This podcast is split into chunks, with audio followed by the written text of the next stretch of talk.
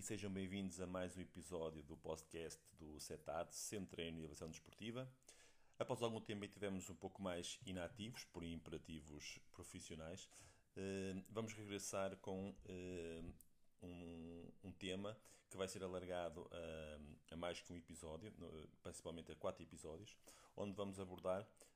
as novas componentes fisiológicas da, da performance do atleta que começaram a ser analisadas,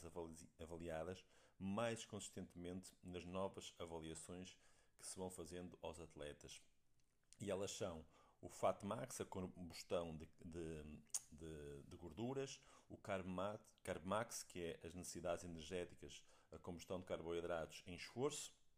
uh, também o, a acumulação e remoção de lactato em esforço, como é que essa variação ocorre e como é já é possível analisar esses, esses indicadores. Assim como o VLA Max está mais direcionado com a capacidade glicolítica do atleta. Vamos então começar hoje, uh, neste episódio, pela, pelo CarMax. O CarMax, então, como eu estava a indicar, uh, corresponde à, à determinação de numa avaliação física normal, num teste de lactato específico, que é o teste INSIR, que realiza esse, esse, esse tipo de cálculo, de determinação de, das necessidades energéticas do atleta, que nos vai verificar, então, as necessidades que o atleta tem em termos de, de gasto de carboidratos em esforço em diferentes intensidades. É um valor que, que se torna extremamente importante e acaba por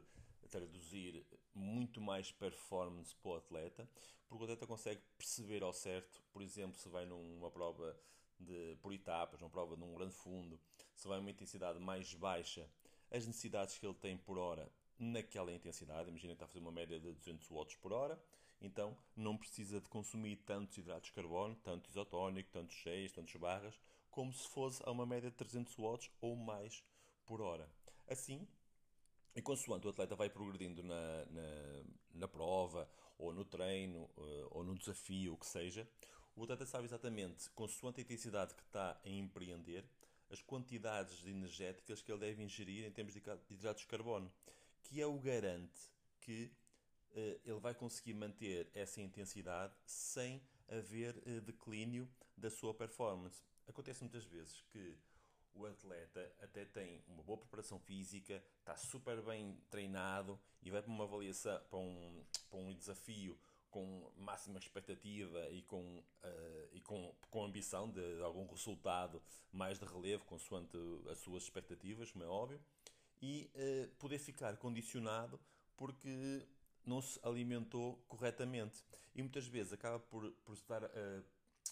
por essa culpa, digamos assim, de, desse resultado menos bom, ficar uh, ou morrer solteiro, essa culpa, ou então uh,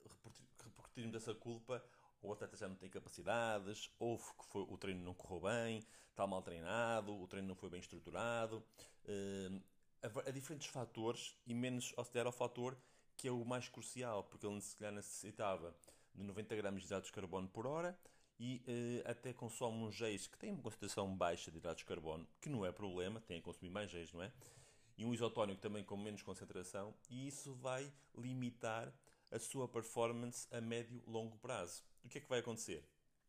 Como o, o organismo está a consumir a nossa capacidade de glicogênio que nós temos uh, circulante e nas nossas reservas, uh, esse, esse, essas reservas não são infinitas e vão se selecionando à medida que vamos uh, evoluindo na duração do esforço. Quando estamos a falar, por exemplo, numa maratona, em corrida, ou na, no, no ciclismo, ou num triatlo, nasquelas provas mais longas, com mais de duas horas,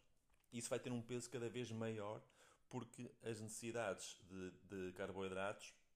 são, vão ser, vão ser uh, discriminantes para o nosso sucesso e se não, não, tiver, não fizermos um, um aporte correto uh, dessas necessidades, vamos necessariamente uh, incorrer num declínio da performance e vamos comprometer o nosso resultado final. Assim, hoje em dia já é possível realizar uma avaliação onde conseguimos saber ao certo aos 200, 250 watts, 240 watts, 280, 300 watts, as necessidades que nós temos de hidratos de carbono. E o exatamente igual acontece quando estamos na corrida. Se vamos a um pace de 5, ao quilómetro, vamos a 4,40, 4,5, 4,20, 4, 3,5, as necessidades variam. E essas necessidades variam uh, não só de atleta para atleta, mas também no próprio atleta ao longo do tempo. Vai ter em atenção o perfil do atleta, uh, é claro que um atleta alto, com uma estrutura muscular maior, vai ter um consumo energético diferente do atleta mais baixo. A composição corporal, se é um atleta mais gordo ou mais magro, também vai ter diferente gasto energético. E depois, uh, o nível de prontidão motora, o nível de treino que o atleta tem. Há atletas que se tornam bastante económicos com o treino, há atletas que ganham grande performance com o treino, como é óbvio, que é esse o objetivo, mas que apesar de ganharem grande performance, também ficam com um consumo energético muito grande. Ou seja, não quer dizer que um atleta muito treinado vai consumir menos energia que um atleta menos treinado. E mesmo isso vai variando ao longo da época no mesmo atleta. Por isso, este tipo de avaliações acabam por ser necessárias e pertinentes para quem está uh, a ambicionar algum resultado, alguma meta, porque isso vai ser a chave também, ao par, a par de outros componentes como o treino, o descanso, a hidratação, etc., para ter um bom resultado. Um atleta puramente amador que só quer terminar num tempo X um grande fundo, que já é uma prova bastante longa, tem que ter um grande de, de aporte energético bastante, bastante rico e, e, significativo e de acordo com as suas necessidades, porque senão vai chegar a meio da, da distância, por volta das 3, 4 horas, e vai começar a passar imensas dificuldades. E o que era um desafio para ser vivido e ultrapassado e celebrado, digamos assim, independentemente de, do tempo, mas só com a meta de acabar em menos de 6 horas e meia ou 6 horas, o que seja, acaba por ser um, um, um desgaste e um suplício para chegar ao final, porque o aporte energético não foi o mais correto e vai passar essas dificuldades.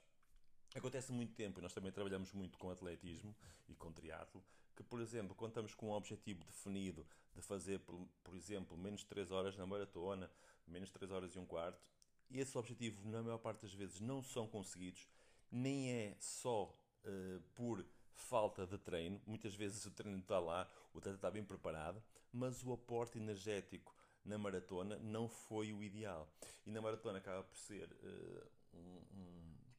um caso mais particular, porque uh, ou os Gs têm que ser muito pequenos para as doses também não serem muito grandes, de, de, de, quando estamos a fazer o aporte de, energia, não é? Ou então ter Gs que permitam dosear para não tomarmos tudo de uma vez. E depois quantificar ao certo